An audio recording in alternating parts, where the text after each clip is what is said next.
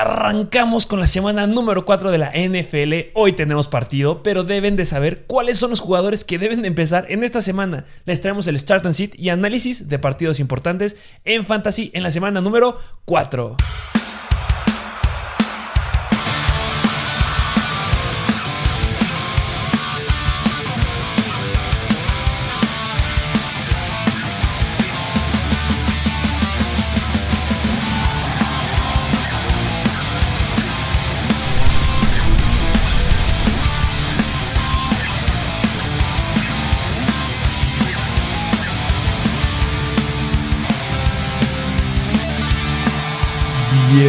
Bienvenidos a un nuevo episodio de Mr. Fancy Football.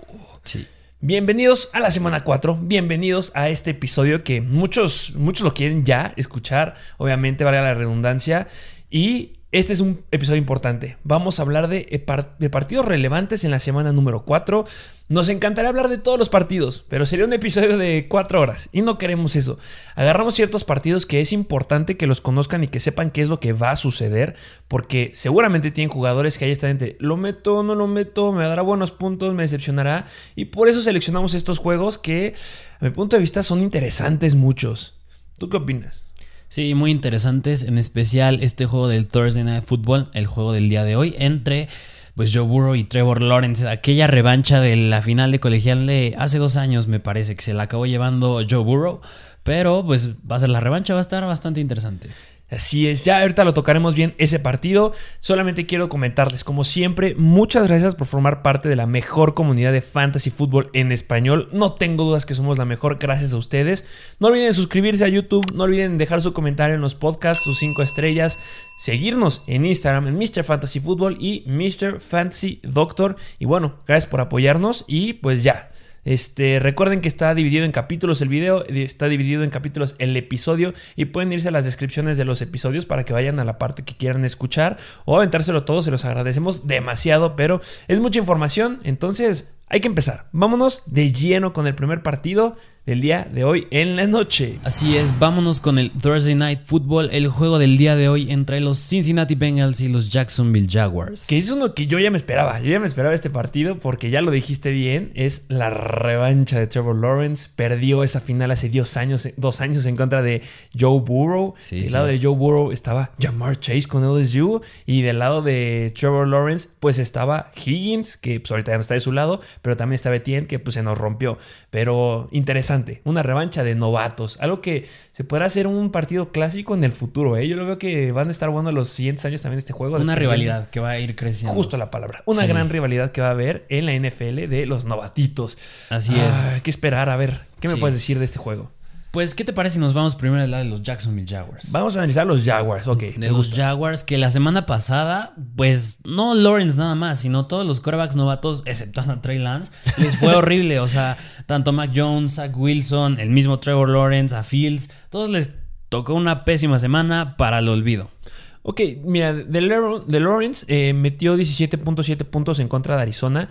No es algo que sea, ay, qué malo, horrible, pero pues después de haber visto la semana 1 de 28.4 puntos en, contra Houston, pues yo me esperaba algo más contra Arizona, que es un, son juegos que suelen de ser de muchos puntos. Vamos aquí que ok, sí fue deficiente, vimos que se recargaron un poquito el ataque terrestre, pero vámonos a lo que tú estás diciendo. ¿Qué le va a dar puntos a Trevor Lawrence? El ataque aéreo. ¿Qué pasa con el perímetro de Cincinnati? La semana pasada se enfrentaron contra una, unos receptores de los Steelers, que se, no estaba Deontay Johnson, que es un gran elemento, pero en gran parte estuvo Claypool. ¿Tú consideras que Mervyn Jones y DJ Shark, que son del lado de los Jaguars, se le pueden asimilar a Claypool? ¿Podrán tener un desempeño como el de Claypool si lo podemos comparar? ¿O tú qué crees ahí con esos receptores de los Jaguars? Yo la veo difícil, yo la veo bastante difícil. Una, porque bueno, o sea, sé que Rotlisberger ya se le está cagando su 20, pero no le quita que siga siendo un coreback con experiencia todavía y que conozca cómo manejar a la ofensa y sacarle el mayor provecho a Juju y a Claypool. Y Lawrence es un coreback que apenas está adaptando todavía, entiendo que ya, es, ya lleva tres semanas, pero de igual manera no considero que Marvin Jones y Chark tengan el talento de Claypool y Juju. Ok, pero el mismo número de attempts, mira, para poner un ejemplo a los que nos están escuchando, eh, Claypool tuvo 15 targets en el partido de la semana pasada y tuvo 9 completos para 96 yardas. Mira, si se logran repartir bien esos 15 targets, DJ Shark y Mervyn Jones, que sean unos 9-6, que es donde yo creo que va a ir. De preferencia, yo creo que Mervyn Jones te dará un mejor partido. 6 para Shark, que ya hablamos de Shark en los jugadores que debes de vender en el episodio del día de ayer. Entonces, ¿Quién- pues, sería un buen juego, ¿no? Quien hasta eso, eh, hablando de los targets, quien se llegó a meter ahí y sí tuvo mucha relevancia fue Najee Harris. Ah, punto Najee importante. Harris también ahí entró como medio receptor. Que pues es, es- es lo que yo esperaba cuando lo draftearon y cuando llegó a Pittsburgh, que le dieran juego aéreo y ya se empezó a ver. Claro que es a causa de la, de la ausencia de Deontay Johnson, pero pues Deontay Johnson no va a regresar esta semana tampoco. donde viene algo importante. Vamos a hablar de James Robinson. Sí. James Robinson tuvo en la semana pasada la mejor que nos ha dado, 25.4 puntos fantasy. Lo buscaron 6 veces, 6 targets y atrapó los 6 para 46 yardas y acarreos tuvo 15 acarreos para 88 yardas. ¿Lo podrá repetir? Viendo que ya Najee Harris pudo hacerle algo a la, a la defensiva de los Bengals. ¿Podrá repetir James Robinson? Ya que tiene un antecedente aquí que ya le dieron muchísimo más acarreos a comparación a la semana 2. Ha ido aumentando poco a poco y ya tuvo muchos más targets. ¿Podremos esperar algo bueno de James Robinson? Yo creo que sí. Sí, sí, yo creo que sí. A lo mejor antes era más la incógnita de que pues seguía estando y Carlos Hyde, pero pues cada vez le está ganando más las oportunidades James Robinson. Carlos Hyde se está quedando atrás. Se está quedando muy, muy atrás. Y sí, pues mínimo un start. Yo creo que un Mervyn Jones podrá ser un wide receiver 2 en este, en este juego. A lo mejor DJ Shark como un flex. Y pues James Robinson. Por, por los antecedentes que tiene, híjole, yo me atrevería a decir que es un running back 2 bajo o un flex. Ahí estaría en, en esa duda yo para iniciarlo, la verdad. Sí, yo dudo que vuelva a dar un juego como el que dio contra Arizona. O sea, yo no considero que llegue a esos mismos puntos. A lo mucho, yo creo que mínimo sí te puede dar unos 10. Sí. No, incluso más, poquito más de 10. Que mira, si logran jugar como le jugaron a Arizona, hablando ya un poquito más de la defensiva de los Jaguars, que a Kyler Murray lo dejaron con un touchdown nada más. Sí. O sea, me lo frenaron por completo. Si me logran frenar de esa forma a Joe Burrow, se podrán recargar a la carrera como lo hicieron en contra de Arizona y James Robinson podrá tener un gran juego. Al final de cuentas, yo creo que es mucho mejor la ofensiva que trae Arizona que la que trae Bengals. Sí, claro. Obviamente hubo un Hopkins que estuvo un poco limitado ahí con la lesión de costillas, pero pues sí, es, por eso considero que James Robinson sí puede ser un running back 2 bajo. No considero que tenga un techo impresionante. El que sí me gustaría más es Mervyn Jones. ¿Y qué te parece si ya nos recargamos del lado de Cincinnati, que ya estamos tocando a los jugadores? Sí, me parece. Joe Burrow. Joe Burrow que, bueno, pues la semana pasada se quedó bastante corto, lo limitaron, nada más lanzó el balón 18 veces. Yo hubiera Sí. pensado que lanzara más el balón. Claro que hizo brillar a Jamar Chase y a Tyler Boyd. A la ausencia de Higgins, pero pues ya vimos que en este equipo tanto Higgins o Boyd se logran, logran destacar. El que al menos se está, es el que se queda un poco atrás, pues parece que se, parece ser o Jamar Chase o Tyler Boyd. Yo considero. Es que ya, no sé, porque por ejemplo, la semana pasada el que levantó más la mano fue Chase. Sí. Tuvo dos touchdowns, lo buscaron en zona roja. Y bueno, recordemos que su potencial es en escapadas largas. Eh, desde college, a ver, entendamos que no es, lo dijimos, llamar Chase no es un jugador que es sumamente explosivo. Si tú me dices, de los más rápidos que llegaron de la clase de, de este año, pues te puedo decir Kadarius Tony, por ejemplo.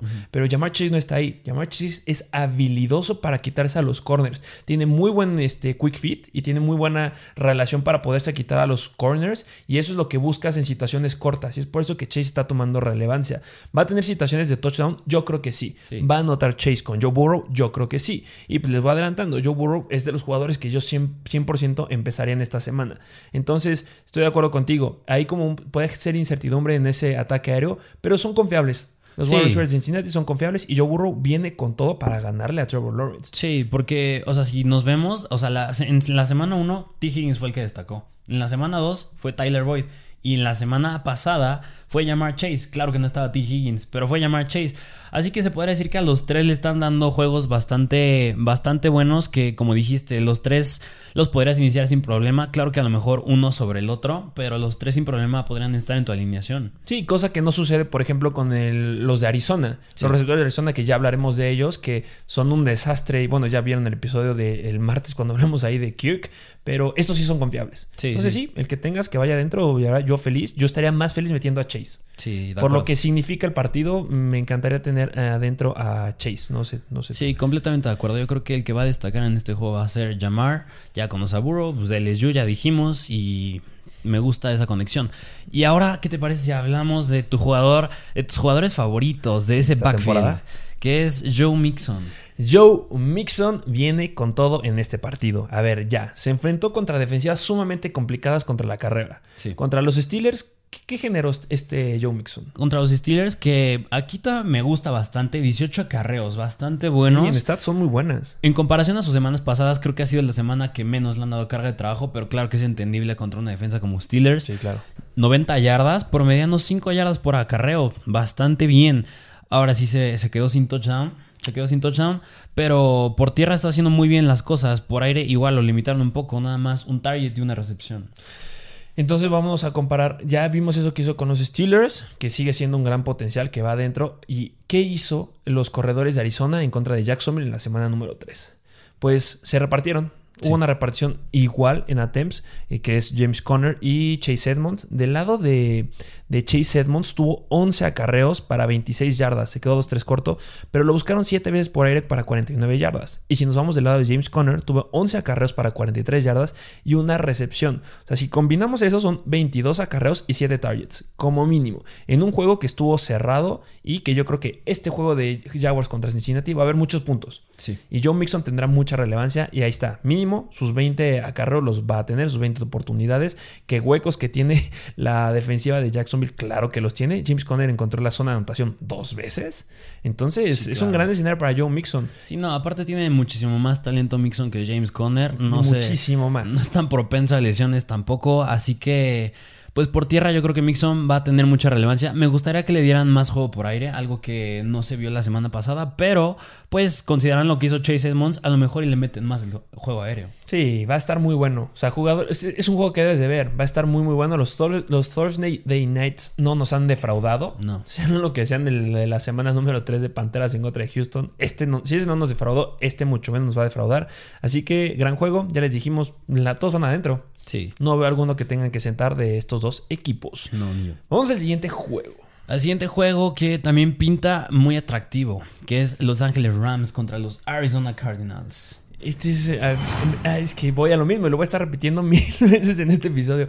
Muchos quieren ver a Tampa Bay en contra de los Patriots, pero este juego de los Rams en contra de Arizona, que me atrevería a decir, de primera instancia es como, va a haber muchos puntos. Pero la verdad, quién sabe tampoco, porque este tipo de juegos también se prestan a que las defensivas levanten la mano y esté un poco complicado el asunto. ¿Qué, qué lado te quieres que analicemos primero? ¿Nos vamos al de los Rams? ¿Qué te parece los Rams? Vámonos al lado de los Rams. El lado de los Rams, que empezando yo creo que con Matthew Stafford, el coreback, que viene jugando, está jugando. Le cayó de perlas llegar a Rams. Ah, increíble. Le cayó de perlas, está jugando como nunca. O sea, yo hubiera esperado que hubiera sido un juego muchísimo más cerrado la semana pasada de Tampa Bay y Los Ángeles Rams. Y que los corebacks, pues, se quedaran limitados también. Digo, por lo buenas que son las defensivas. Pero claro que Matthew Stafford no, no se quedó atrás, lanzando cuatro touchdowns y casi 350 yardas. Ah, y 350 yardas, te voy a decir, en la semana número 3, retomando un poquito de Trevor Lawrence, que se, se enfrentó en contra de Arizona, fue su segundo partido con más yardas permitidas, 219. Y a ver, si Trevor Lawrence pudo meter 219 yardas, ¿Qué no va a Matthew hacer? Stafford sin problemas llega a las 400, ¿eh? Sí. así te lo digo. Sí, sí, sí, claro, y más por esa química que está formando ahí con Cooper Cup. Y pues bueno, me gustaría ver un poquito más a Robert Woods, pero bueno. Ya, ya hablamos de Robert Woods hasta el cansancio. Este, Robert Woods es un jugador que a mí me gusta mucho, pero lo siento, ya es un jugador que entró en las decepciones de esta semana en el partido que subimos el lunes. También entró en jugadores este, que, pues sí, debes de empezar a considerar un plan B, porque no está haciendo clic con Matthew Stafford. Me encantaría decirles, este puede ser el partido. Pues sí, claro que podría ser el partido, pero también no podría ser el partido. Vamos que, por ejemplo, en situaciones cortas y media- de mediano alcance, buscan a Cooper Cup, que también entra en situaciones largas. En situaciones obvias de largo alcance o sus jugadas grandes, ya vimos que va Deshaun Jackson. Lo- nos quedó más que claro en la partida de la semana pasada que lo buscaron 20 mil veces. Querían el largo, largo, largo. Sabían que era muy vulnerable ahí la defensiva de Tampa Bay, pero yo también creo que es vulnerable la defensiva de los Arizona Cardinals en cosas de largo alcance. Obviamente tienen muy buenos este, perímetros. Me encanta Buda Baker, de mis jugadores favoritos toda la NFL. Como tengo muchos, pero este sí, este sí es de mis favoritos hablando de las defensivas, que yo espero que sí tenga un papel importante para frenar el ataque aéreo y me encantaría que no sea de Sean Jackson y brille, Robert Woods, pero la verdad no me voy a arriesgar, la verdad Robert Woods es un flex, la verdad para este partido. Es difícil meterlo, Cooper Cup es un wide receiver 1, no lo dudes, y pues de Sean Jackson y Van Jefferson, yo metería más a Deshaun Jackson como un flex también de la parte de Robert Woods y Van Jefferson no me arriesgaría, es muy muy complicado. Y, Robert, y este de Sean Jackson es de un flex de, de emergencia. Sí. Súper, súper emergencia. Sí, y adicional a eso, Matthew Stafford es los corebacks que más están lanzando pases largos. O sea, de más de distancia, de más de 40 yardas, más de 20 yardas. Es los que están lanzando más y ahí es donde entra precisamente Sean Jackson, donde puede tener ese upside. Claro que en el juego contra los Tampa Bay Buccaneers nada más tuvo tres recepciones, como tú dices, nada más es para esas situaciones largas. Y es un flex de emergencia. Pero pues eso no le quita que pues, si lo empiezas y te sale, pues ya le diste al blanco. Sí, y vámonos, ya queda claro eso de los wide receivers, vámonos al backfield de los Rams. El que está a cargo del backfield de los Rams va a tener un buen juego. ¿Por qué? Porque James Robinson tuvo un gran juego en contra de, este, de Arizona. Ya vimos que metió más de 25 puntos, mucha relevancia del lado del pase. Yo creo que ahí se deben de empezar a apoyar más los Rams. El arma que elijan como número uno debe ir en el pase. Debes de darle en el pase. Sonny Mitchell tuvo una situación complicada en la semana número 3 porque fue contra Tampa Bay. Y lo dijimos, o sea, Sonny Mitchell sigue siendo un jugador que va a waivers, un jugador que puedes conseguir barato. ¿Por qué? Porque dio esos números contra Tampa Bay, una gran defensiva. Y la verdad, la línea defensiva o, los linebackers que traen los Cardinals son buenos, son muy, muy buenos, pero no del calibre de los que trae Tampa Bay. O sea, este, no creo que puedan frenarlo de esta forma. Y sí hay huecos. Y sí, este, creo o considero que Arizona va a darle oportunidad al backfield de los Rams de pues anotar y generar un poco más este yardaje y pues puntos fantasy, ¿no? Sí, completamente de acuerdo. Quien vaya en ese backfield es un start. Y vámonos con del lado de los Cardinals. Los Arizona Cardinals. Del lado de los Cardinals. Que si un equipo me ha costado mucho analizar estas semanas y tomar. Porque, a ver, hay que ser objetivos. No, somos adivinos nosotros. Nos encantaría ser adivinos. Nuestra bola mágica decirles: tienen que meter a este jugador que va a hacer 40 puntos. Ya. Sí. No, no pasa Pero nada más, como paréntesis, Kyler Murray es un start. Nada ¿Eh? más. Para considerarlo y no tocar el tema del coreback en Arizona, pues Kyle Murray es un start. Sí, no nos vamos a meter ahí, va adentro. Sí, Pero vamos a la enigma de Cardinals, que nada más. Ya, yo creo que esta postura es la que estoy más convencido que tomaré. ¿Quién fregados es el wide receiver 2 de los Cardinals? Sí. A ver, va el análisis profundo. Ya, ya tocamos este punto en los waivers, pero quiero ser más enfático porque les dijimos que íbamos a hablar el día de hoy de este ataque aéreo. Wide receiver 1 de Andrew Hopkins. No cambia. Indiscutible y va adentro, aunque llegue a estar como que 2-3 tocado, va adentro. Sí. No hay duda y va a estar contra Jalen Ramsey, va a estar muy interesante. yo creo que no va a ser un juego de muchos puntos de Hopkins, pero, aparte ya, sacarlo. ya se conocen, porque antes Ramsey está en Jacksonville y Dandre Hopkins está en Houston. Eran rivales divisionales, o sea, estos dos ya se conocen. Y no sé si te acuerdas que en una entrevista antes de que iniciara la temporada de Jalen Ramsey le preguntaron cuáles son los mejores wide receivers que tú consideras del NFL. ¿Y quién estuvo en primer lugar? DeAndre Hopkins. Sí, o sea, si alguien yo creo que le sabe jugar a Jalen Ramsey es Andrew Hopkins. Entonces, ese es un juegazo. El mejor juego que vas a ver de wide receiver en contra de corner va a ser ese. Y Jalen Ramsey quiere estar en contra de los mejores y va a estar en contra de Hopkins y lo va a estar como sombra. Entonces, va a estar muy bueno a ver ahí qué pasa.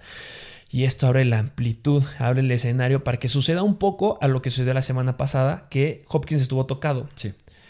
Tenemos a AJ Green, tenemos a Christian Kirk y tenemos a Rondale Moore y también a Isabel atrás. ¿Quién es el wide receiver 2? Si ustedes me preguntan ahorita, para esta semana, quién es el wide receiver 2, yo me voy con Christian Kirk. Ok, vámonos a por qué. AJ Green es un jugador que ha tenido en todas las semanas, en las tres semanas, ha tenido 6 targets. Impresionante, 666. Y levantó mucho la mano la semana pasada. Yo qué es lo que entiendo de AJ Green. AJ Green va a ser un jugador relevante en fantasy en el equipo de Kansas de, los Cardenales cuando, cuando, Hopkins esté limitado de forma de salud. Situaciones de salud va a estar AJ Green. AJ Green, su mejor juego que ha dado fue en el 2018. Así. Y no lo va a repetir su juego que llegó más de 20 o 30 puntos, no me acuerdo. Pero no va a repetir. Ya está en decadencia AJ Green. Claro que tendrá relevancia en zona roja cuando Hopkins no esté. Entonces hay que analizar cuando Hopkins esté con problemas de salud. Ahí podrá tener relevancia AJ Green. Si no tiene problemas de salud Hopkins, ese no es su lugar. Entra la discusión. Vámonos con Rondale Moore y Christian Kirk. es difícil analizarlos porque si tú solamente tuve los puntos fantasy, pues ves que en la primera semana fue Kirk, en la semana 2 fue Rondale Moore, en la pasada número 3 que fue, Christian Kirk y en la semana número 4 pues podría ser que sea Rondale Moore. Sí. pero ¿qué es lo que hay que analizar? El porcentaje de snaps que están adentro. Si nos vamos al porcentaje de snaps, está mucho mayor tiempo Christian Kirk que Rondale Moore. Entonces, eso es un pro. Por ejemplo, si nos vamos ahorita a las que me acuerdo de la semana número 2, Christian Kirk le ganó como un 69, 65, 69% de snaps en comparación a, a Rondale Moore que estuvo casi en un 20%. Sí es mucha diferencia. Kirk está tomando el lugar de Larry Fitzgerald. Larry Fitzgerald era el receptor que todo mundo conocemos, que estaba en el slot antes en los Arizona Cardinals y ahorita ya no está. ¿Quién tomó ese lugar? Christian Kirk. Es un un slot nato, Christian Kirk, sí. Christian Kirk es un jugador que va en el slot nato. Considero que es el jugador que tiene el mayor número o la mayor cantidad de habilidades para hacer slot en Cardinals. No. Yo considero que es Rondale Moore. Físicamente es mucho más rápido Rondale Moore y yo por eso me gusta más. O sea, como jugador me gusta mucho más Rondale Moore, pero hace falta algo, experiencia. Y Kirk es su tercera temporada. Entonces, ya después de sacarle todo esto, que lo necesitaban escuchar para que... Porque deben de conocer nuestra postura a futuras semanas con estos wide receivers que va a ser esta mínimo de mi parte, que yo creo que tú compartes casi toda, todo lo, lo, que acabo de decir. Entonces, nuestro favorito para ser el wide receiver 2 de los Cardinals es Christian Kirk, que ojo, por la, por la situación y por el físico que tiene Rondale Moore, puede sacarle la casta. Sí, tendrá buenas semanas. Sí, le podrá ganar a Kirk. Sí, pero si vamos por un wide receiver 2, es Christian Kirk. Ah, Sí, sí, completamente de acuerdo. Que a lo mejor y en este juego, en lo vimos la semana pasada, que Jalen Ramsey suele cubrir, suele ser sombra y cubrir en la parte del slot. Ahí está la cuestión. Ahí se puede enfrentar a Christian Kirk y a lo mejor y claro que va a tener ahí sus enfrentamientos con Hopkins, pero a lo mejor no son tan frecuentes por el uso que le dan a Ramsey. Y de acuerdo contigo, desde en la semana 2 iba ganando Moore, iba ganando en targets. Pero viene eso. Este es un hay que analizarlos a los dos. Se enfrenta contra Ramsey, que suele estar en el slot. Entonces, ¿puede cubrir a Kirk? Sí. ¿Puede tener un mejor juego Rondale Moore? Sí. Yo, ¿quién creo que va a tener mejor juego en esta semana? Rondale Moore. Ve la incongruencia de lo que está pasando. Pero este es el análisis que llevas con estos dos jugadores. Christian Kirk lo meto como flex y Rondale Moore lo meto como flex, la verdad. Pero los dos de emergencia. Yo creo que sí será Rondale Moore esta semana. Pero no quita que Kirk sea el wide receiver 2 de los Cardinals. Sí, sí. Perfecto. Vámonos al siguiente. Vámonos con los Broncos en contra de los Baltimore Ravens. Sí, así es. Qué juego, qué juego. Un juegazo, un juegazazazo. Que, ay, no sé tú, pero la, en la semana número 3 hubo juegos que al principio estuvieron bastante aburridos. Sí. Hay que, sí, O sea, hay que decir las netas. Los primeros partidos que empezaron en el domingo, al principio estaban aburridos y mejoraron.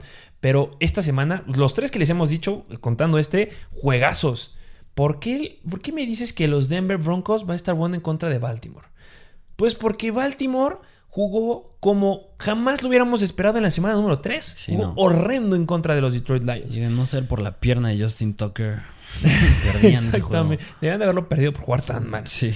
¿Con quién quieres empezar? Vámonos con Baltimore, ¿te parece? Ahí agarramos y pues Lamar Jackson, igual que Kyle Murray, es un start, no lo dudes. Eh, sí será una situación complicada en contra de los Broncos, pero pues es Lamar Jackson. Sí, sí, sí, sí.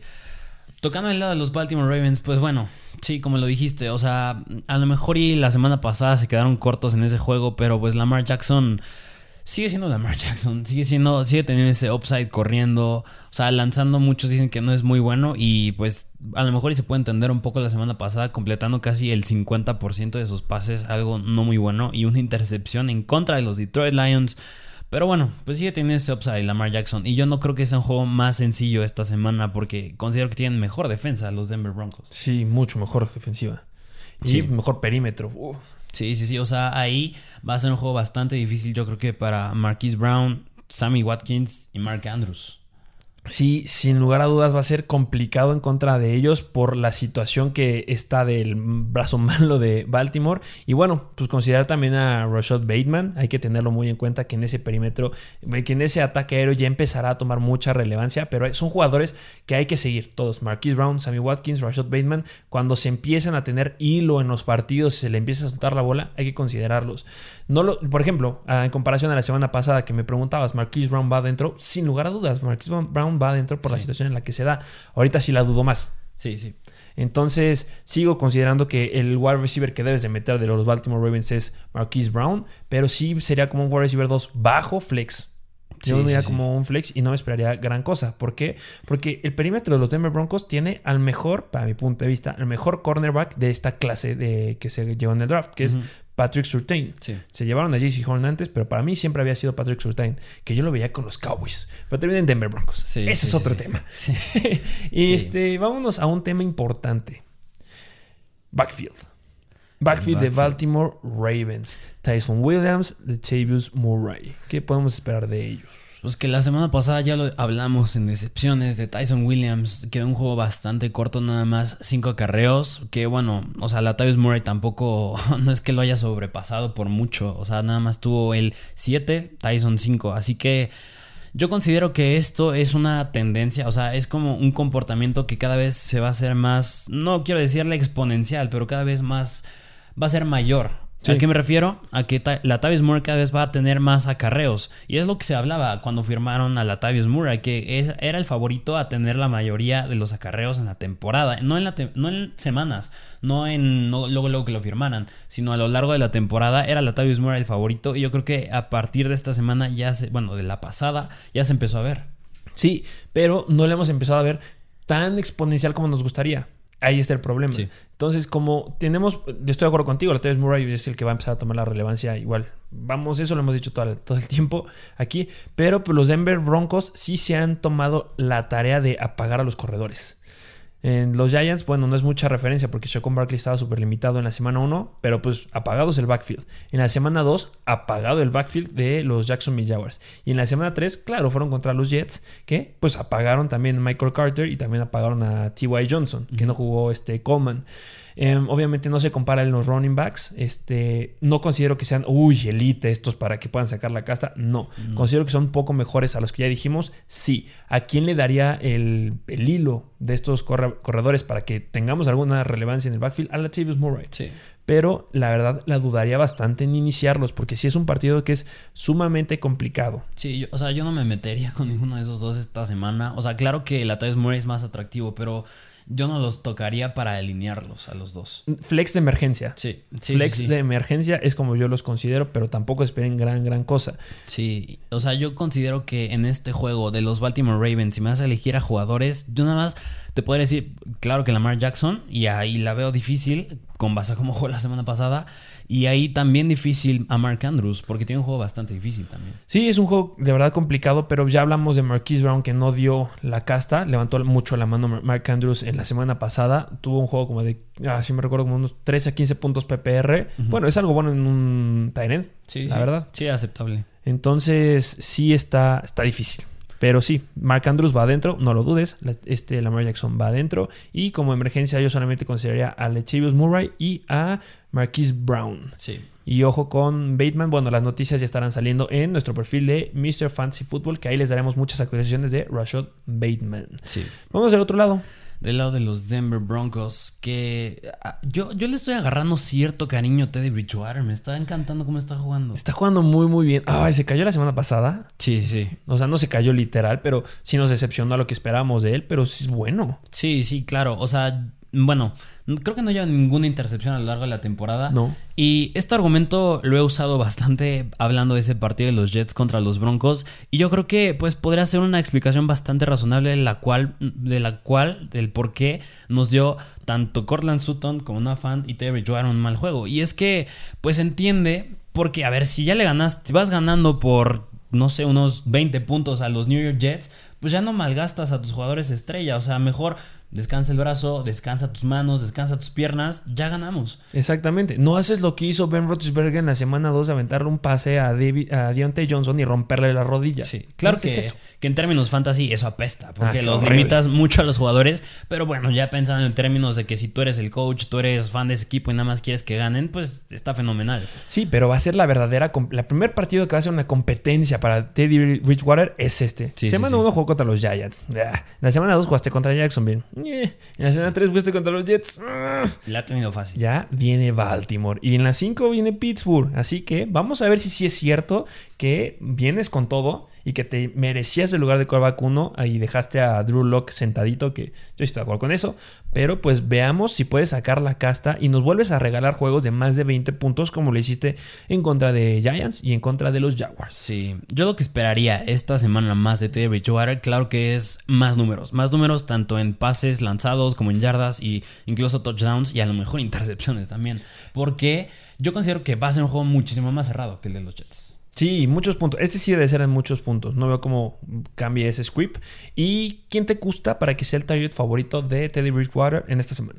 Yo me sigo inclinando por Cortland Sutton. O bueno, va a estar difícil. Cortland Sutton o Noah Fant. Yo me quedo con uno de esos Ok, de acuerdo. Mira, yo pensé que iba a ser. Para mí es Cortland Sutton o T. Patrick. O Patrick. Sí, entre esos dos estaría porque, pues, Baltimore fundió a TJ Hawkinson. Entonces, como fundió a TJ Hawkinson, la verdad, yo espero que tienen que cubrir a Noah Fant porque es una amenaza real que tienen los Denver Broncos. Y creo que tienen mayor potencial a frenarlos ahí, a diferencia de los wide receivers, que se me hacen mucho mejor receptores los que traen, que son Corland Sutton y este Tim Patrick, a diferencia eh, de lo que traían eh, los Detroit Lions. Sí. Pero al final de cuentas, los Detroit Lions pudieron levantar la mano ahí con un wide receiver que ya les dijimos en waivers en la semana número 3 que bueno, obviamente mejoran eh, los corners en Baltimore, pero a final de cuentas el wide receiver que se llama Khalif Raymond pudo levantar la mano y pues levantará la mano. Yo siento que sea Tim Patrick, pero va a estar muy a la mano de Corland Sutton. Sí, yo creo que sí van a estar muy parejos, precisamente por lo que ya dijiste, ya regresa Jimmy Smith y también Marlon Humphrey Corners, que son bastante, digo, no son Jalen Ramsey, pero son bastante buenos, o sea, y lo que dijiste, yo considero que ni Quinte Sifus ni Calif Raymond son del mismo talento que Tim Patrick y Cortland Sutton. Yo por eso considero que a lo mejor y pues no se van a quedar igual como ellos dos. Cortland Sutton y Patrick van a tener un mejor juego. De acuerdo contigo. Y los dos van adentro. Sí. Los dos van adentro sin lugar a dudas. ¿Y qué me puedes decir del backfield? El backfield, Melvin Gordon y Javonte Williams. Me encanta Javonte Williams, que ya pudo anotar la semana pasada. Melvin Gordon le ganó en acarreos. Yo creo que va a seguir repartido. Va a ser un partido que, que, te va a exigir, le va a exigir a los corredores y lo vas a repartir. ¿Va a anotar alguno? Sí, sí va a anotar alguno. ¿Cuál? No lo sé. Y, y, y, es que yo creo que lo que ya empieza a pasar con los Broncos es que yo esperaría que a lo mejor y Jamonte Williams tomara más relevancia por Melvin Gordon no producir tanto, pero lo está haciendo bastante bien. Sí, debería. Y, lo que te gusta, tú, no sé, poner, poniéndote en el lugar de los coaches, es que haya competencia en el equipo para que se exijan más lo que dijiste y den un mejor juego. Y es lo que está pasando aquí. O sea, Melvin Gordon está corriendo bien, Javonte Williams también está corriendo bien. Y si te está funcionando y estás ganando de esa manera, pues no habría por qué cambiar la estrategia. Pero viene una situación interesante. ¿Qué corredores se enfrentaron en contra de la defensiva de Baltimore en la semana pasada? De Andrew Swift y Jamal Williams. Sí. Los dos, la dupla de corredores que tiene más targets de toda la NFL. Swift es el que tiene más targets de toda la NFL. Entonces, pues no les fue mal. Swift metió 23.7 puntos fantasy. Tuvo 7 recepciones para 60 yardas con 7 targets. Le agarró los 7 de 7. 14 acarreos para 47 yardas. No es. En los Denver Broncos no tienen un script que se deba recargar tanto a la carrera como lo hicieron los Detroit Lions. Pero al final de cuentas, ve cuántas yardas metió DeAndre Swift. Entonces, ¿qué corredor debería de levantar la mano mucho más en los Denver Broncos? Pues el que tenga más recepciones. ¿Y quién tuvo más recepciones en la semana número 3? Javonte Williams. Entonces, sí, Javonte Williams yo lo pongo arriba de Melvin Gordon ya en esta semana cuidado. O sea, no estoy diciendo que deba ser un running back 2 ya, es un flex, pero sí me voy más por Javonte Williams y Melvin Gordon lo sigues metiendo, claro y que también yo creo que ahí puede influir que Cajun Hamler ya está fuera toda la temporada. Ah, gran punto, sí, sí, y sí. ahí, pues precisamente lo que decías, va a entrar Javonte Williams y ahí a lo mejor y mete la mano un tantito Melvin Gordon. Sí, pero sí, Javonte Williams es ya ya oficial. Javonte Williams empieza a ir adentro en tu equipo de fantasy como flex. Sí, pero sí, ya va adentro. Y vámonos con el siguiente juego. Siguiente juego. Ay, ay, ay, ay, ay. Los New England Patriots. Tambores. Reciben a los Tampa Bay Buccaneers. Y a ver, yo, más, claro que en términos fantasy es interesante, pero más por morbo quería hablar de este juego que se me hace muy atractivo. Los boletos más caros de toda la vida que ha habido en la NFL toda esta temporada. Ah, se viene complicado, ¿eh? Sí, sí, sí, va a estar bastante complicado que... La pregunta del millón, ya, vamos directo, lo quieren escuchar. ¿Bill Belichick se sabe la fórmula para detener a Tom Brady, sí o no? Yo digo que sí. Yo digo que, Uh, yo wow. digo que sí. Yo creo que tú opinas distinto a mí. Sí. Tú opinas distinto a mí. Yo creo que sí. Yo creo que sí. Bueno, Pero bueno, eso podría ser un tema para otro episodio. Pero hablando más Se en puede hablar términos. mucho de sí, claro. Más en términos de fantasy, ¿qué te parece? Vámonos a Fantasy. ¿Qué- fantasy, ¿qué te parece si empezamos del lado de los Pats? Vámonos del lado de los Patriots, vámonos del lado de Bill Belichick y vámonos del lado de la estrategia que pueden tomar los Patriots. Los Patriots saben la fórmula para poder vencer a la defensiva de los Tampa Bay Buccaneers. No, Sí, no, no, no. Que tiene un excelente estratega, por supuesto. Sí. Tienen muy buen staff los New England Patriots para poderle dar competencia. Ojo, va a ser muy difícil. No, si logran sacar el partido de los Patriots, de verdad, wow. Sí, no sí, sé qué hacer.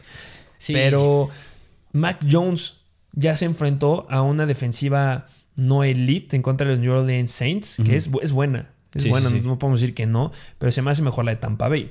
Y a Mac Jones me lo frenaron un poco. o No sé qué es lo que tú consideres que haya hecho. Pudo levantar la mano con Jacoby Meyers, que dijimos, si un jugador que debes de empezar y estuvo en los starts es Jacoby Meyers. Pero tú qué piensas que puede hacer Mac Jones? Que hasta eso, cuando mencionaste la defensa de Tampa Bay, sorprendentemente es a la defensa que más le están metiendo puntos los corebacks. Ah, bueno, bueno, o sea, sí, sí, sí, de acuerdo contigo, hay que tomar eso en cuenta. O sea, hablando en términos fuera fantasy, o sea, como defensiva como tal, para frenar carrera, para frenar pases en partidos, sí podría ser una muy, muy buena defensa. Ah, hablando claro. de fantasy, sí, de las peores en contra de los corebacks. Pero ojo, debe de ser un coreback con características muy específicas. Deben ser corebacks que suelten el brazo y que tengan buenos receptores. Mac Jones puede entrar en ese, en ese perfil de corebacks que pueda meterle muchos puntos a los Tampa Bay Buccaneers. Mm, bueno, la veo bastante difícil. Yo la veo bastante difícil más por el juego de la semana pasada que pues lanzó tres intercepciones. Algo que se vio bastante interesante ver dentro de sus estadísticas es que lanzó el balón 51 veces. O sea, le están confiando mucho el balón a Mac Jones. Y algo que me gusta también es que Mac Jones tiene el porcentaje más bajo de pases malos lanzados. Ah, la, la- la pone. Sí, es el, o sea, sí la coloca, pero aquí vamos con otro detalle, que cuánto es el promedio que suba, que cuando lanza el balón vuela en el aire.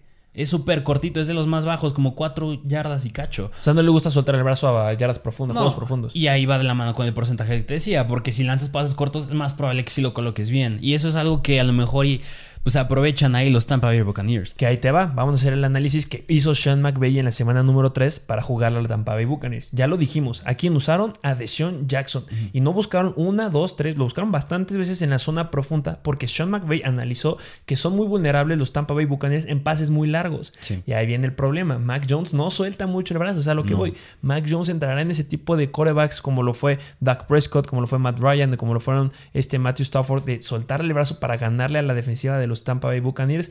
Está difícil. Será Sí. el primer partido en el que tendrá que soltarle el brazo. Eso sí, Sí. veremos jugadas grandes de Jacoby Myers, de Nelson Aguilar o de Bourne. Por supuesto que está la probabilidad Sí. que los que van a levantar la mano de los Patriots son ellos. No se esperen algo del backfield, esperen algo de los receptores. Que Jacoby Myers y Nelson Aguilar son start, claro, start en esta semana, los dos. Entonces, mi única duda es, ¿podrá combinar Mac Jones esa, esa exactitud que tiene con un pases largos? Va a estar bueno. Hablando de eso de los pases largos, yo considero que ahí quien podría levantar la mano, que la semana pasada no fue muy relevante, a lo mejor es Nelson Aguilar. Ok, Por- de acuerdo, de acuerdo. ¿Por qué? Porque la temporada pasada en los Riders, precisamente por eso se llegaba a ca- caracterizar, porque era un jugador de jugadas largas y pases largos. Sí.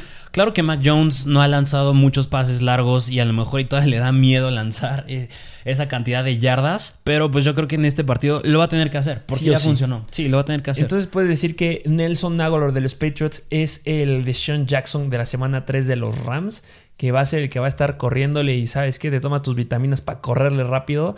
Yo creo que sí. Podría ser, sí, yo creo que Puede sí. ser un buen juego de Nelson Aguilar. Sí, sí, va sí. adentro, ¿eh? Sí. En este punto. Sí. Y bueno, ya hablando de eso, pues tenemos que tocar al backfield.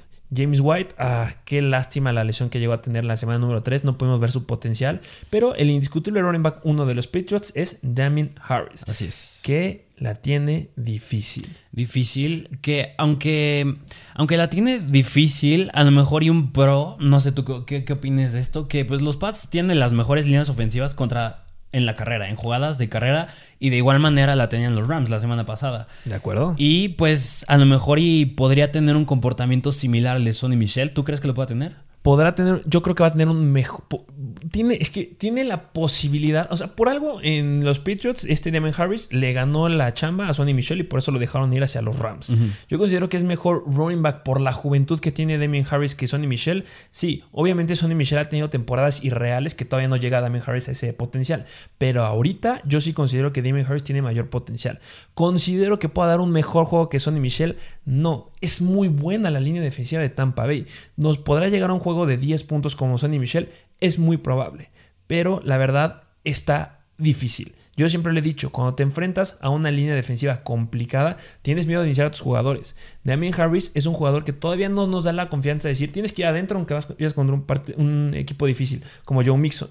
Este sí es como que, ah, tener tus reservas porque estamos jugando en un flex. Yo lo metería como un flex, pero de emergencia. No estoy 100% confiado en que pueda dar un buen partido. Sí me da miedo. O sea, de que tengo confianza y de que mi instinto me dice que sí podría sacar más puntos que Michelle, sí, pero tengo miedo porque los que van a sacar la casta son los wide receivers y los Tyrants. Entonces, ojo también ahí con este Jonu. Sí, sí, completamente de acuerdo. Vámonos del lado de los Buccaneers. Tom Brady. El lado de los Buccaneers que Aquí a lo mejor entra la pregunta que me hiciste, que podrá Belichick parar a los Tampa Bay Buccaneers y yo dije que sí, claro que no del lado de del lado de que tengan una estrategia que la ofensa de los Pats pueda anotar puntos. Yo me refería más al punto que Belichick va a saber no quiero decir frenar por completo a Tom Brady, pero no creo que vuelva a tener su juego de 400 yardas de la semana pasada. Ok, sí, de acuerdo, 432 yardas. Wow. Sí, sí, yo no creo que lo vuelva a hacer. Incluso a lo mejor, y claro que sí, va a tener touchdowns, pero bueno, sigue siendo un start. Sigue siendo un start. Sí, sí, claro. Pero claro que siento que sí lo pueden limitar. No creo que tenga un juego como en la semana pasada. Estoy 100% de acuerdo contigo. La semana pasada completó 41 pases, o sea que es un gran número. Cuando tienes 432 yardas y completaste 41 pases de 55, es algo increíble. Y me lo frenaron en los touchdowns. Yo siento que aquí sí va a notar, va a bajar el número de yardas, sí, pero va a aumentar el número de los touchdowns. Y pues lo que me interesa aquí, la dupla. Tom Brady, Rob Gronkowski podrán contra los Patriots. Eso va a estar muy interesante y yo digo que no.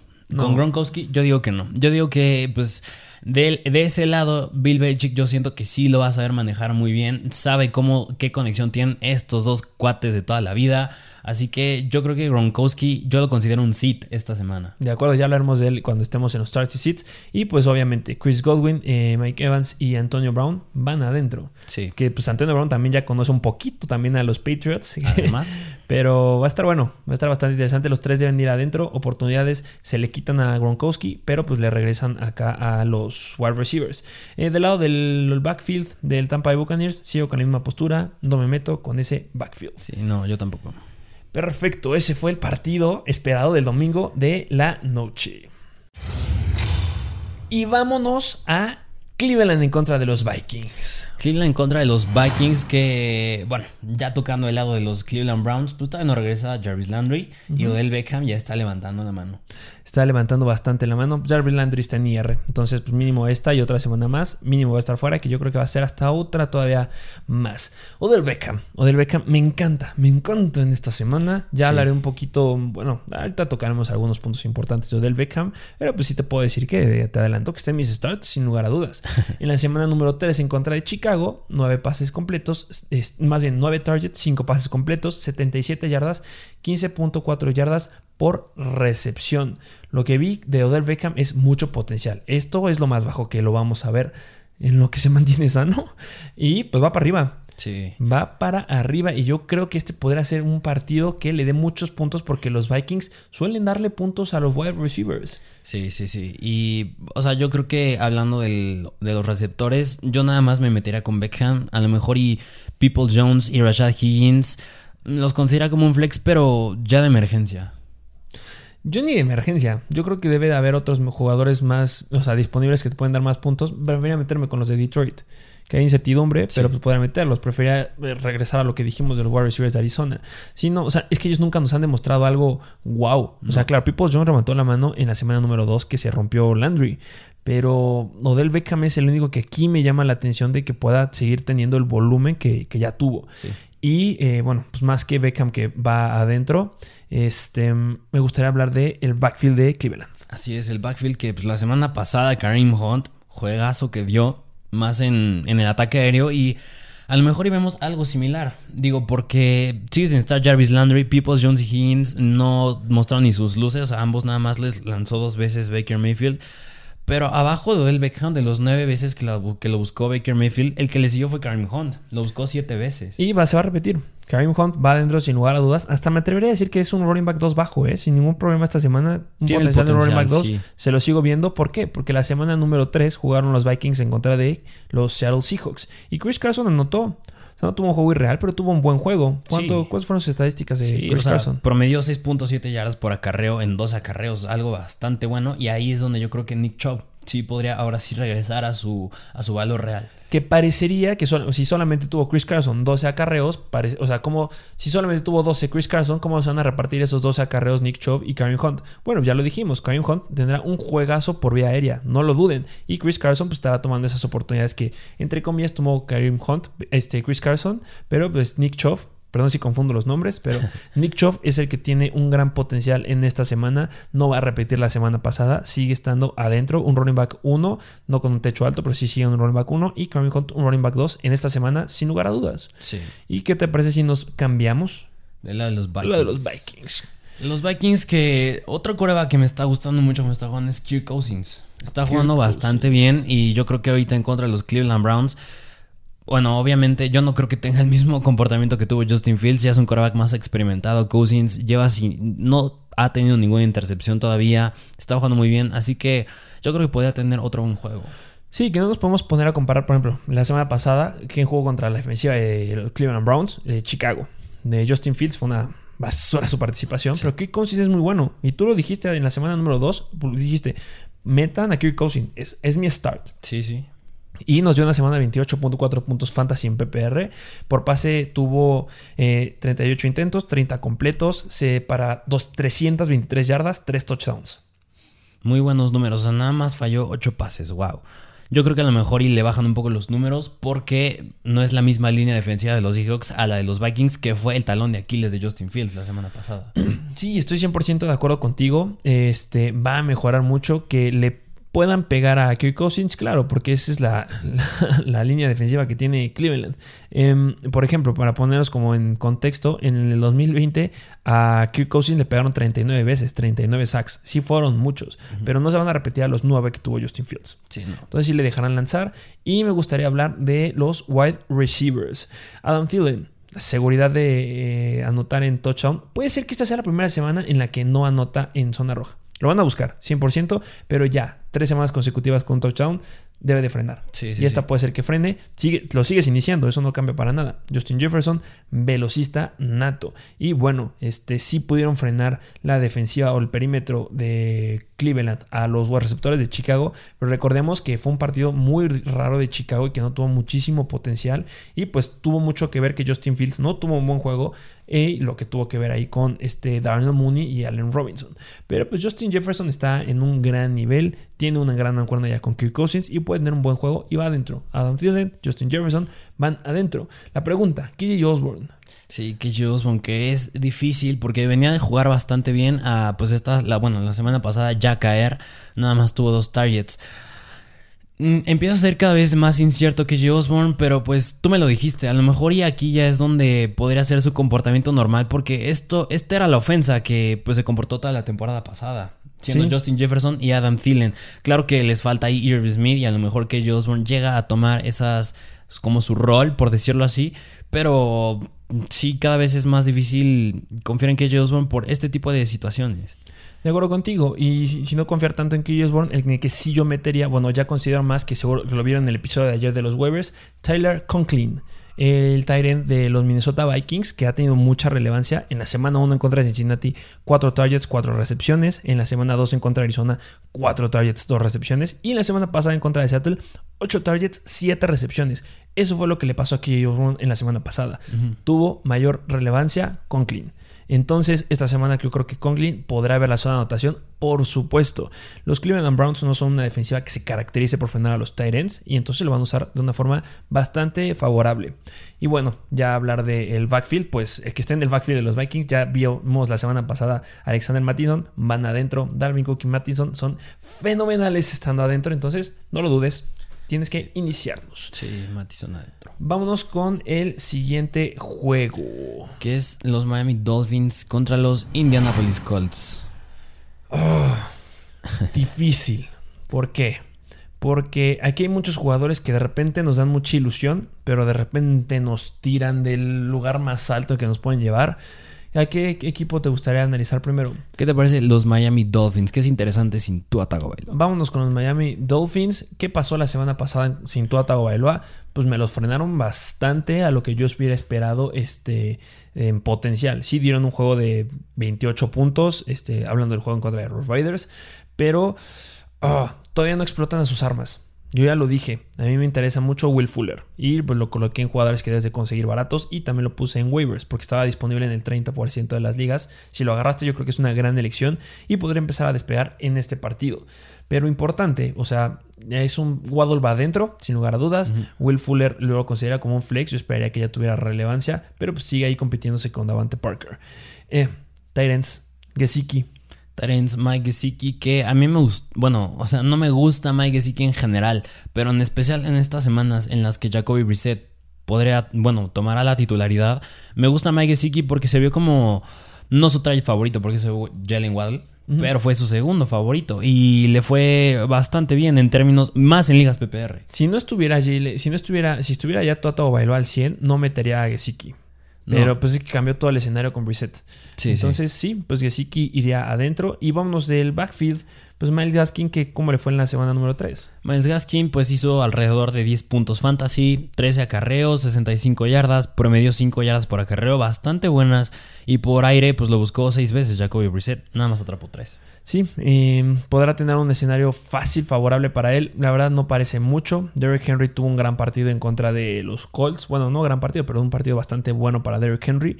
Y el problema es que él es el único corredor ahí. Y aquí está el consenso. Entonces sí, pues Miles Gaskin lo siento, pero pues a lo mucho eres un flex en esta semana y con mis reservas. Eh, vámonos del lado de los Colts, ¿te parece? Sí, del lado de los Indianapolis Colts, que yo con Wentz no me acerco todavía. No me gusta en general él como jugador. No tocaría y tampoco términos de fantasía. Así que para mí no es un start. Pero los que sí deben ser starts o los que debemos de considerar, bueno, no sé si starts, pero sí podrían tener un golpe fuerte porque se enfrentan a una defensiva de los Dolphins bastante buena para el pase, son Michael Pittman y Zach Pascal. Sí, sí, sí. Y más Michael Pittman, que lo ha estado buscando bastante, Carson. ¿Cómo le fue en la semana número 3 a Michael Pittman? Pues lo buscó 12 veces. Digo, nada más atrapó la mitad para 68 yardas, pero esos 12 targets son muy buenos. Te dan la confianza de meterlo en esta semana sin lugar a dudas, que los Dolphins son muy buenos frenando los receptores. Eh, no fueron espectaculares en contra de los Raiders, pero sí suelen apagarlos bastante. Pero debes iniciar el wide receiver uno que se enfrente en contra de ellos y es Pitman. ¿La tiene difícil? Claro que la tiene difícil. ¿Podría ser un partido que nos llegue a dar un juego similar al de la semana pasada? Por supuesto, pero pues te lo va a dar. Eh, Zach Pascal. Zach Pascal, pues él sí le fue más deficiente porque, bueno, de Zach Pascal yo creo que estamos acostumbrados a que sí metieron un touchdown, algo que no en zona roja. Sí, pues nada más lo buscó, bueno, siete veces buenas, pero atrapó dos nada más para 31 Y pues mira, si lo frenaron la defensiva de los Titans, que es buena, eh, pues los Delfins sí lo van a desaparecer. Entonces yo no espero mucho de Pascal. Y lo que queremos hablar, los running backs de Indianapolis Colts. Sí, de los Colts que tiene, bueno, otra vez un escenario relativamente fácil. Pero pues ya lo dijimos en las decepciones que pues Nahim Hines y Taylor pues ahí pueden tener mucha rotación. Sí, y bueno, este, si algo malo tienen los, los, Miami Dolphins es su, pues, su defensiva en contra de la carrera. Suele meterles muchos puntos por ahí. Vimos lo que hizo este Barber en la semana número 3 de los Raiders. Y pues habrá uno que lo vaya a hacer. Me encantaría que sea Taylor. Debe ser Taylor. Si me lo pones en el script, ¿quién va primero? Taylor. Pero pues ya tampoco me voy a ilusionar tanto porque Hines podría levantar la mano y meter ahí los puntos. Así es. Y esos fueron la semana, los partidos que analizamos eh, que son relevantes en la semana número 4 de la NFL y en específico de Fantasy. Y vámonos de lleno con los starts and seats. Ya saben la dinámica. Vamos a decir a quien dice su start de la semana. Decimos algunas cositas y decimos un seat que sea de consenso. ¿Te parece perfecto? Perfecto. Vámonos con los corebacks. Corebacks. ¿Quieres empezar tú? Si quieres, sí, de mi lado ya lo tocamos en el partido que se da hoy en la noche. Un start para mí es Joe Burrow. Joe Burrow se empieza sí o sí por el escenario complicado. Bueno, que no es complicado, sino que va a haber mucha competencia y lo va a querer ganar 100%. En la semana 1 en contra de los Vikings, Burrow metió 21 puntos, 27 targets y 20 completos, 262 yardas para 2 touchdowns. En la semana 2 que fue de de terror para Joe Burrow. Completó 30 pases, eh, eh, completó 19 pases de 30 para 207 yardas y 2 touchdowns en contra de los Steelers. Defensiva sumamente complicada, nos dio 21 puntos fantasy bastante buenos, logró 172 yardas tres touchdowns y solamente una intercepción. Y lo que me gustó es que ya corrió más. A diferencia de la semana 1 y la semana 2, casi no corría. Solamente corrió una vez en la semana 1. En la semana 3 en contra de los Steelers ya corrió más. Eso me dice que ya hay más confianza de su rodilla. Y, en la temporada 2020 le encantaba correr y corría muy muy bien y nos daba por promedio por partido mínimo unos 4 acarreos, 4 o 5 acarreos y generaba mucho. Yo espero que empiece a correr más, lo que le dará más libertad en este partido y este pues le metió 3 touchdowns a la defensiva de los Steelers, que no es que sea malo. Josh Allen en la semana 1 solo les metió un touchdown. Derek Carr en la semana 2 solamente les metió 2 touchdowns. Este Joe Burrow les metió 3. Entonces ahí podrá haber mucho potencial. Y bueno, pues eh, los Jaguars han permitido más de 300 yardas por aire a Kelly Murray en la semana 3, a Teddy Bridgewater en la semana 2 y a Troy Taylor le permitieron 291 yardas. Entonces Joe Burrow podrá alcanzar las 300 yardas, por supuesto. Es un start. ¿Tú cuál es tu start? Yo me voy con Taylor Heineke. Taylor Heineke del Washington Football Team. La semana pasada pues, o sea, sí dio un buen, un buen juego y yo creo que esta semana también lo puede dar. Y si dio un buen juego en contra de los Buffalo Bills, que es una buena defensa, que era la tercera más difícil en contra del pase, yo creo que esta semana lo puede hacer mejor. Es en contra de los Atlanta Falcons, que es la cuarta más fácil. Así que yo creo que Taylor Heineke lo que le da su plus es que le están dando juego terrestre. A lo mejor y no es algo que se vea tan común, pero 8 attempts corriendo la semana pasada en contra de los Bills y anotó, se me hace algo bastante bueno. Y bueno, de manera adicional, Terry McLaurin pues enfrentó a Tredavious White, un duelo nada fácil. Y esta semana contra Atlanta tiene un duelo muchísimo más sencillo, tanto él como Logan Thomas. Así que yo creo que Heineken es un start. Y nada más para ponerlos en contexto, pues en la semana que se enfrentaron a los Buccaneers, Atlanta le permitió 5 touchdowns a Brady. A Daniel Jones, bueno, pues no hizo mucho, pero sin Sterling Shepard y Goladay, pues no se podía hacer mucho. Y pues Jalen Hurts metió, metió 3 touchdowns. Y esos 3 corebacks están completando más del 70% de sus pases. Así que yo creo que Taylor Heineke puede dar un muy buen juego esta semana. 100% de acuerdo contigo. Y vámonos al sit. Aquí es difícil. Este, el, el coreback que la tiene más difícil de todos es Derek Carr y les queremos hablar un poquito de Derek Carr, pero vamos a darles nuestro punto de vista final con él, porque seguramente se lo van a encontrar en muchos seats. Van en contra de Miami, ya lo acabamos de analizar el partido. Es muy difícil porque suele frenar bastante bien a los corebacks. Derek Carr en la semana, perdón, van contra, me estoy confundiendo, van contra los Chargers, perdón. Los Chargers suelen apagar bastante a los corebacks. Los Chargers tienen un muy buen staff defensivo y muy buenos jugadores y saben analizar muy bien al coreback. Vimos cómo pudieron analizar a Patrick Mahomes, que Patrick Mahomes sigue siendo irreal, aunque lo sepan analizar muy bien. Pero en el juego, si tú lo viste, wow. Los leían muy bien. Sabían a dónde iban a apuntar. Sabían cómo frenarlos. Y eso va a pasar en contra de los Raiders.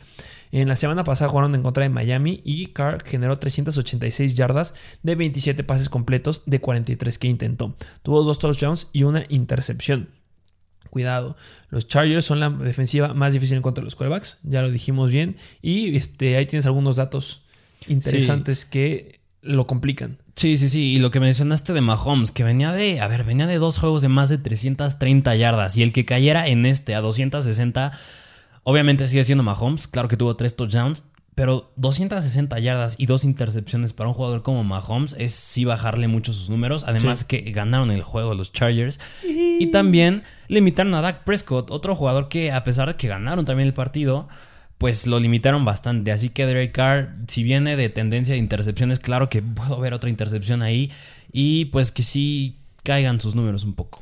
Y ahí viene el punto importante con Derek Carr.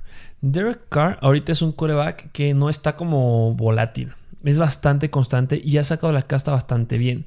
Ha tenido en la semana 1 metió 30.4 puntos fantasy en contra de Baltimore. En la semana 2 en contra de Pittsburgh 28 puntos. En la semana 3 en contra de Miami 27.1 puntos.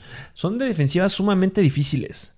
Son muy, muy difíciles. Lo ponemos aquí porque seguramente se lo van a encontrar y les va a generar esa incertidumbre cuando vean que se enfrenta a la más difícil. A pesar de lo que les acabamos de decir que podría ser un sit, yo lo seguiría iniciando porque considero que puede sacar la casta.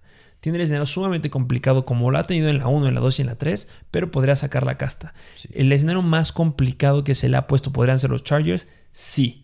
A lo mejor no llega a los 28, 28, 30 puntos, pero podría estar llegando a los 20. Entonces, si lo inicias, ojo, puede ser difícil que alcance ese potencial, pero sí lo podría lograr porque viene jugando increíblemente Derek Carr. Y de manera adicional, pero yo creo que no menos importante, pues los Chargers son su rival divisional de los Las Vegas Raiders.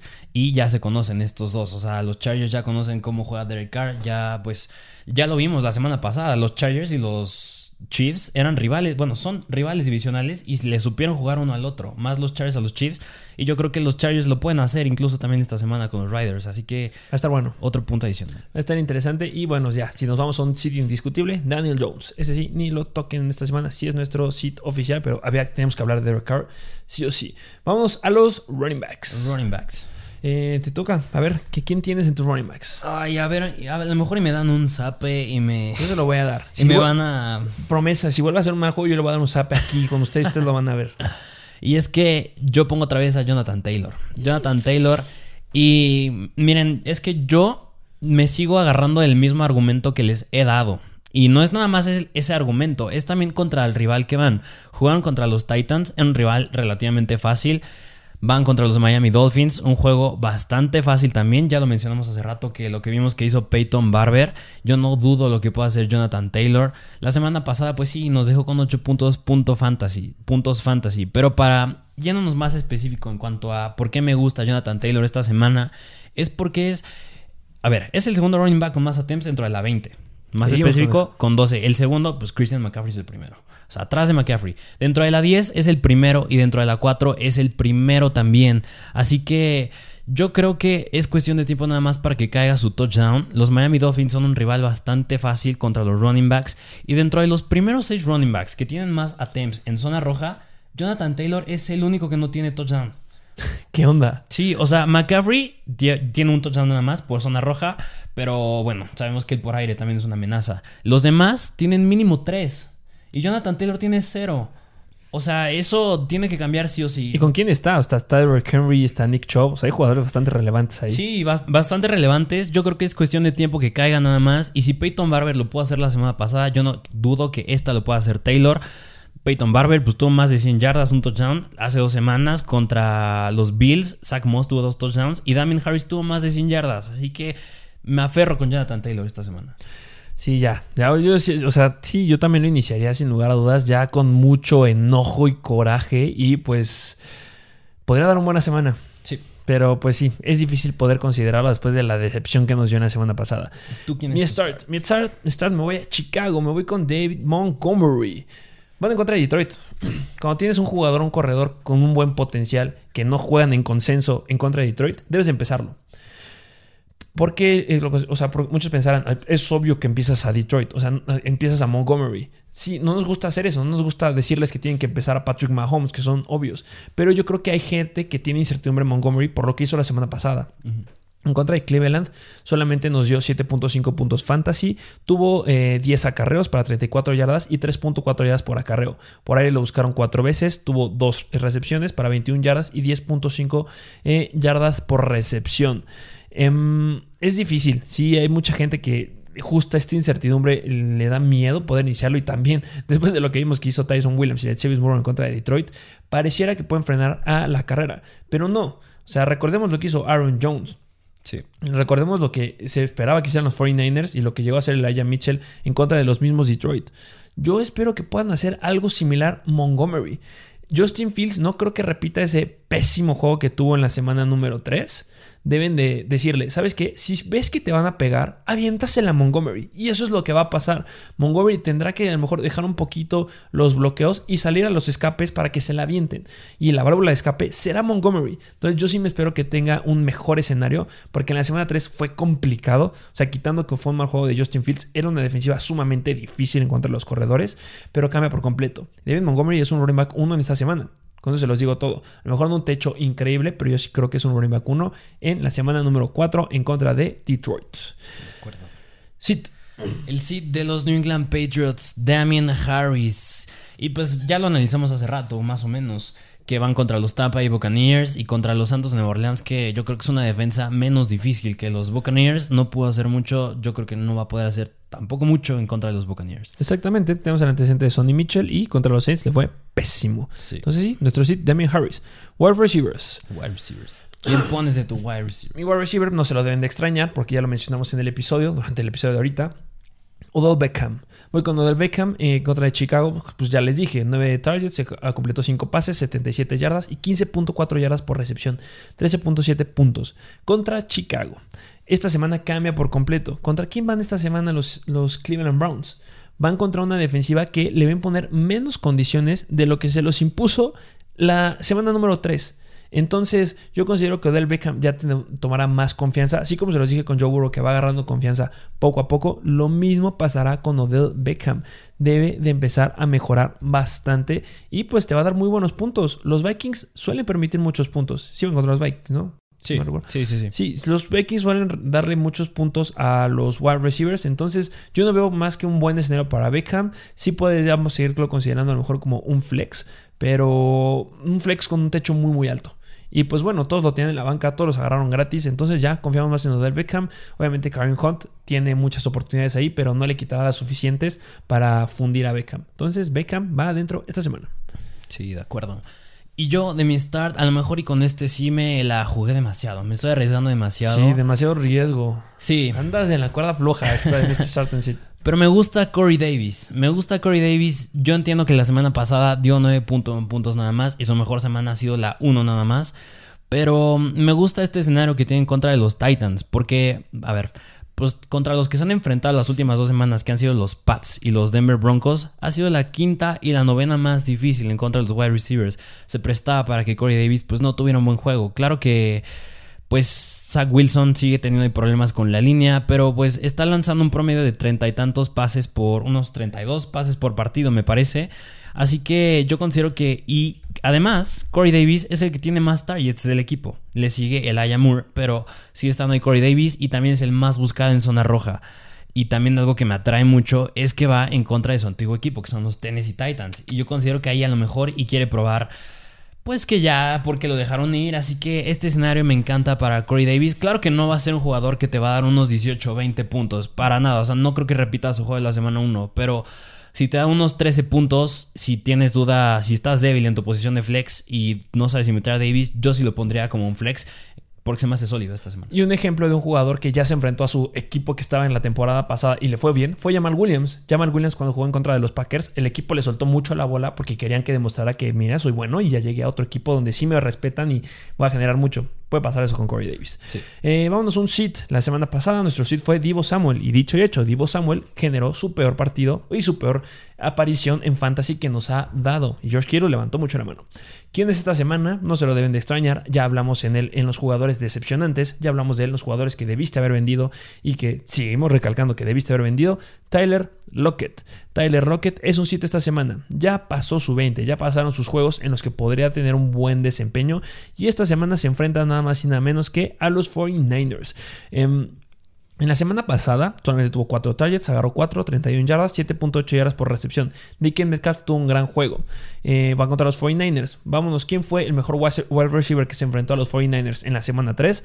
Nada más y nada menos que Davante Adams. Davante Adams dio 31 puntos fantasy. Pero ¿cómo dio 31 puntos fantasy? Con 18 targets, 12 recepciones y 132 yardas. ¿Hay un escenario en este planeta en que tal lo que pueda hacer eso?